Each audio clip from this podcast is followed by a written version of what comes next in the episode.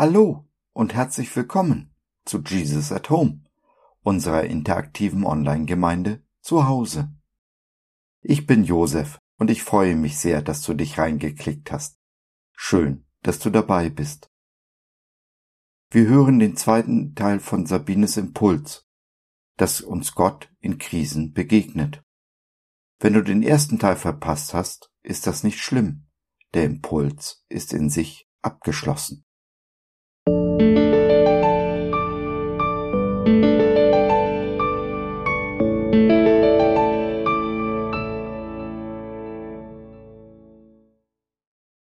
Gott begegnen in Krisen. Teil 2 Du bist der Gott, der mich erhört. In der vergangenen Woche konnten wir im ersten Buch Mose, Kapitel 16 und 21, bei der Betrachtung der Erlebnisse der ägyptischen Magd Hagar erkennen, dass Gott uns in unseren Lebenskrisen sieht, uns begegnet und uns neue Perspektiven schenkt.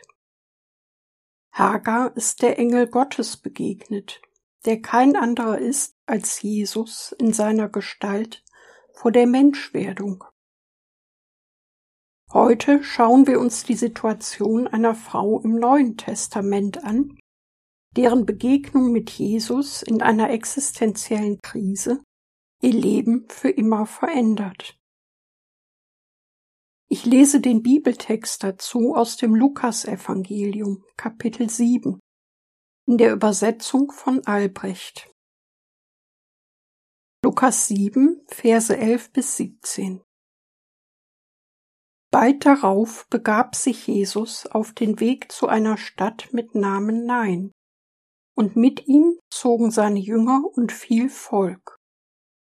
Als er sich dem Stadttor näherte, da trug man gerade einen Toten hinaus. Der war der einzige Sohn seiner Mutter, und sie war eine Witwe. Und sehr viele Leute aus der Stadt begleiteten sie.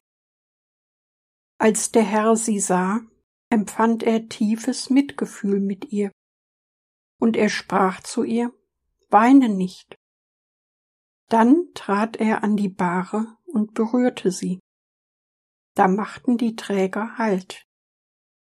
Und er sprach, Jüngling, ich sage dir, wach auf.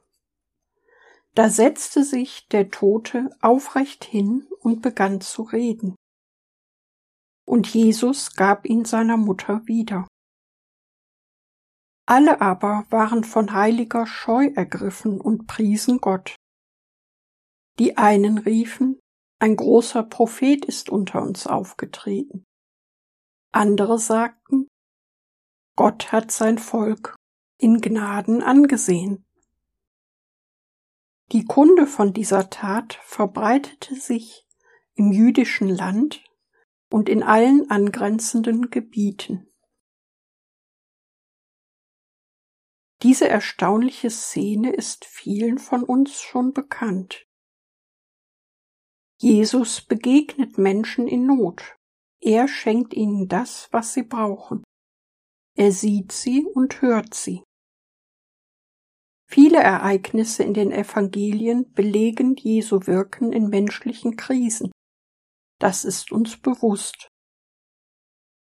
Ich habe aber lange gedacht, dass es nicht überrascht, dass sich Jesus hier wieder einmal der Not einer Frau annimmt quasi im Vorübergehen. Doch es lohnt sich, genauer hinzuschauen und die Details in diesem Wunder zu entdecken. Die Auslegung von Keith Wilson, einem früheren Dozenten der Brigham Young Universität in Jerusalem, hat mich dabei inspiriert. Das siebte Kapitel des Lukasevangeliums führt uns zuerst nach Kapernaum. Dort können wir nachlesen, dass Jesus den todkranken Knecht, den leibeigenen Sklaven eines römischen Hauptmanns, heilt.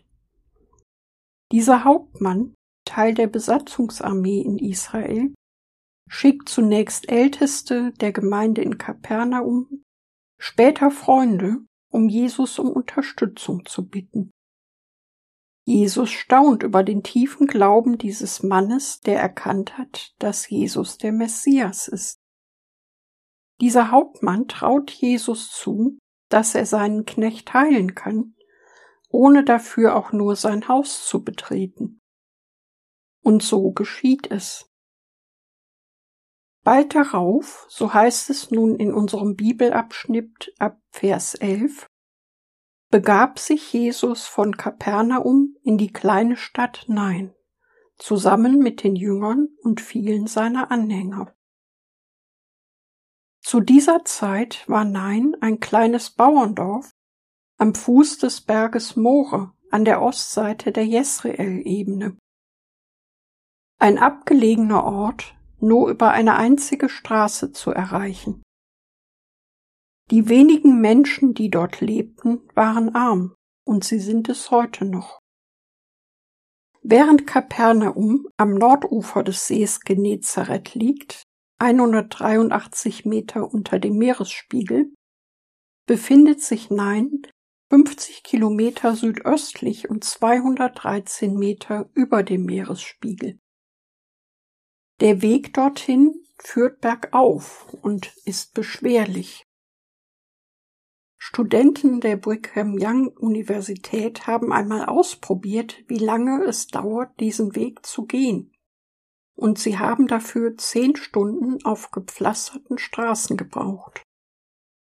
Jesus war mit seinen Jüngern mindestens einen ganzen Tag lang nach Nein unterwegs Vielleicht musste die Gruppe sogar nachts aufbrechen, um Nein rechtzeitig zu erreichen. Rechtzeitig? Wofür? Es ist offensichtlich, dass die Begegnung Jesu mit dem Trauerzug aus Nein nicht zufällig ist und nicht auf der Durchreise geschieht. Es war Jesu Plan, rechtzeitig dort zu sein vor der Beisetzung des einzigen Sohnes einer Witwe, deren Namen die Bibel nicht nennt. Schon der vorzeitige Tod eines Ehemannes wurde im alten Israel als gottgegebene Strafe für Sünde angesehen, auch als Strafe für die Witwe. Naomi, die Schwiegermutter von Ruth, klagt deshalb im Buch Ruth, Kapitel 1, Vers 21, der Herr hat gegen mich gesprochen und der Allmächtige hat mir Schlimmes angetan. Der Tod eines Sohnes, des einzigen Kindes, war aber nicht nur eine persönliche, sondern auch eine finanzielle Tragödie. Mit der Hochzeit wurde eine Frau unter den finanziellen Schutz der Familie ihres Mannes gestellt. Starb dieser, ging das Erbe auf den Sohn über. Frauen waren grundsätzlich vom Erbrecht ausgeschlossen. Gab es keine Verwandten, die bereit und in der Lage waren, sie zu unterstützen, so drohte einer Witwe sogar der Hungertod. Die Witwe aus Nein war sich ihrer verzweifelten Situation sicherlich bewusst. Vielleicht hat sie nach dem Tod ihres Sohnes die ganze Nacht im Gebet vor Gott gelegen und ihm ihr Leid geklagt. Vielleicht hat sie Gott gefragt, warum er ihren Sohn und nicht sie zuerst zu sich gerufen hat. Vielleicht hat sie auch ihre Not und Angst in stummen Tränen vor Gott gebracht. Was auch immer sie tat, Gott hat sie gesehen. Jesus hat sie gehört. Sofort macht er sich auf den Weg, um dieser Witwe und ihrem Sohn rechtzeitig vor dem Begräbnis zu begegnen. Er nimmt einen langen, beschwerlichen Weg auf sich, um ihre Not und die Trauer in reine Freude zu verwandeln. Was für ein Wunder. Jesus wusste schon von ihrer Trauer, bevor er der Witwe begegnete, und mit eigenen Augen ihr Leid sah und davon tief berührt wurde. Was für eine Liebe. An dieser Stelle spricht Lukas in seinem Evangelium zum ersten Mal von Jesus als dem Herrn.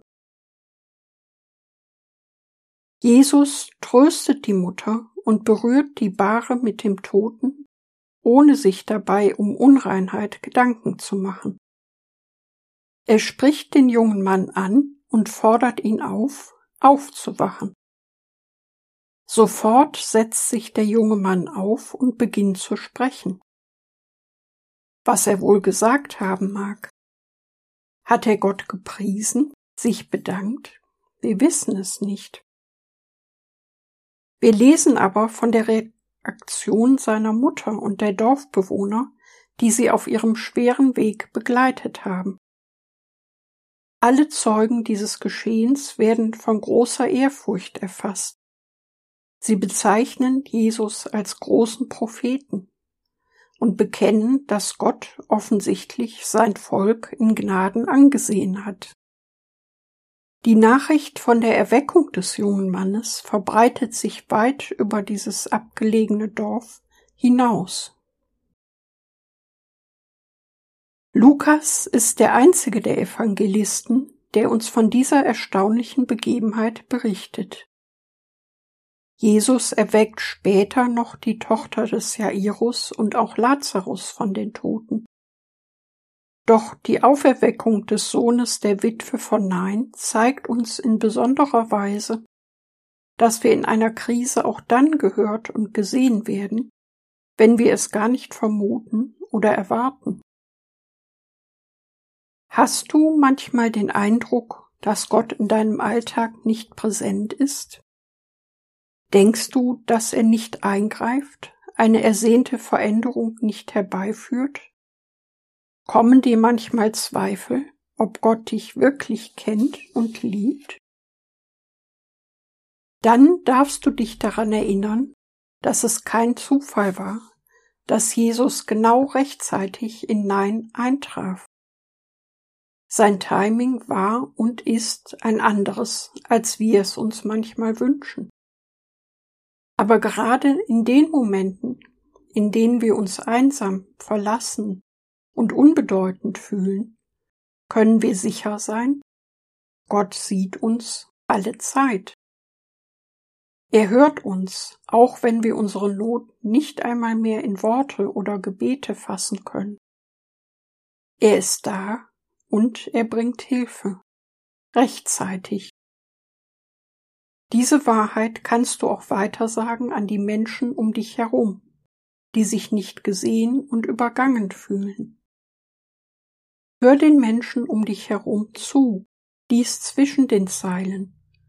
Sieh die Not und begegne ihr mit der Liebe, die Jesus nicht nur der Witwe aus Nein, sondern allen Menschen entgegenbringt. Ich möchte schließen mit einem Zitat Jesu aus Matthäus 25, Vers 40. Wahrlich, ich sage euch, was ihr einem dieser meiner geringsten Brüder getan habt, das habt ihr mir getan.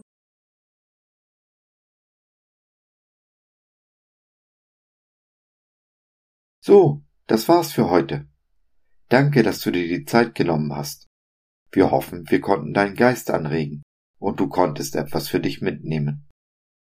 Wenn du in unsere Community Jesus at Home reinschnuppern möchtest, Fragen, Anregungen und oder Kritik hast, dann besuch uns doch im Web www.gott.biz.